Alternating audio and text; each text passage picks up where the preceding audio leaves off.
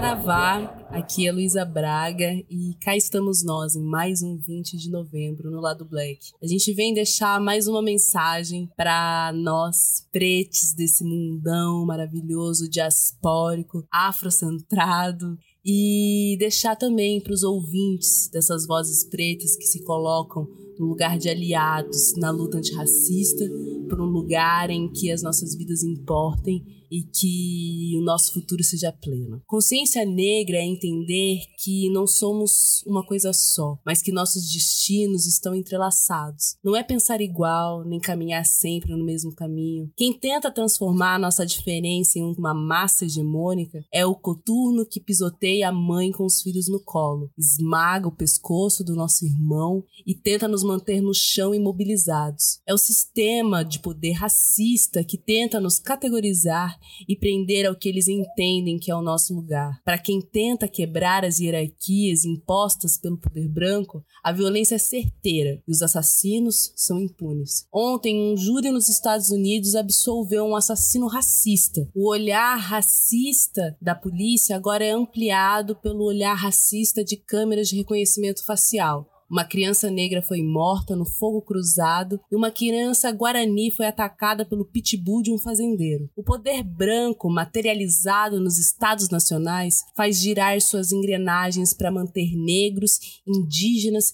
e demais povos racializados em uma posição subalterna. Para isso, eles usam a violência e o medo, ou cooptam aqueles que do nosso lado, dispostos a agir como capitães do sistema, em troca de migalhas que caem da mesa dos senhores. Mas resistimos contra o mundo branco que nos quer ver mortos ou escondidos na área de serviço, contra os que reduzem nossas vidas a números em planilhas e aceitam a fome, a doença e o desemprego que assolam o nosso povo como danos colaterais aceitáveis, contra quem nos mede em arrobas, Somos forjados na dor do desenraizamento de muitos povos, mas criamos novas raízes do outro lado do mar e crescemos. Devagar, às vezes envergando, mas sem nunca quebrar, crescemos. E vamos romper as barreiras de concreto que tentam nos prender, limitar nosso espaço, nos sufocar. As bases do sistema branco vão tremer e suas torres vão cair. Não tememos destruir, porque sabemos que fomos nós que construímos. Isso para nós é consciência negra. Viva Zumbi, viva Dandara,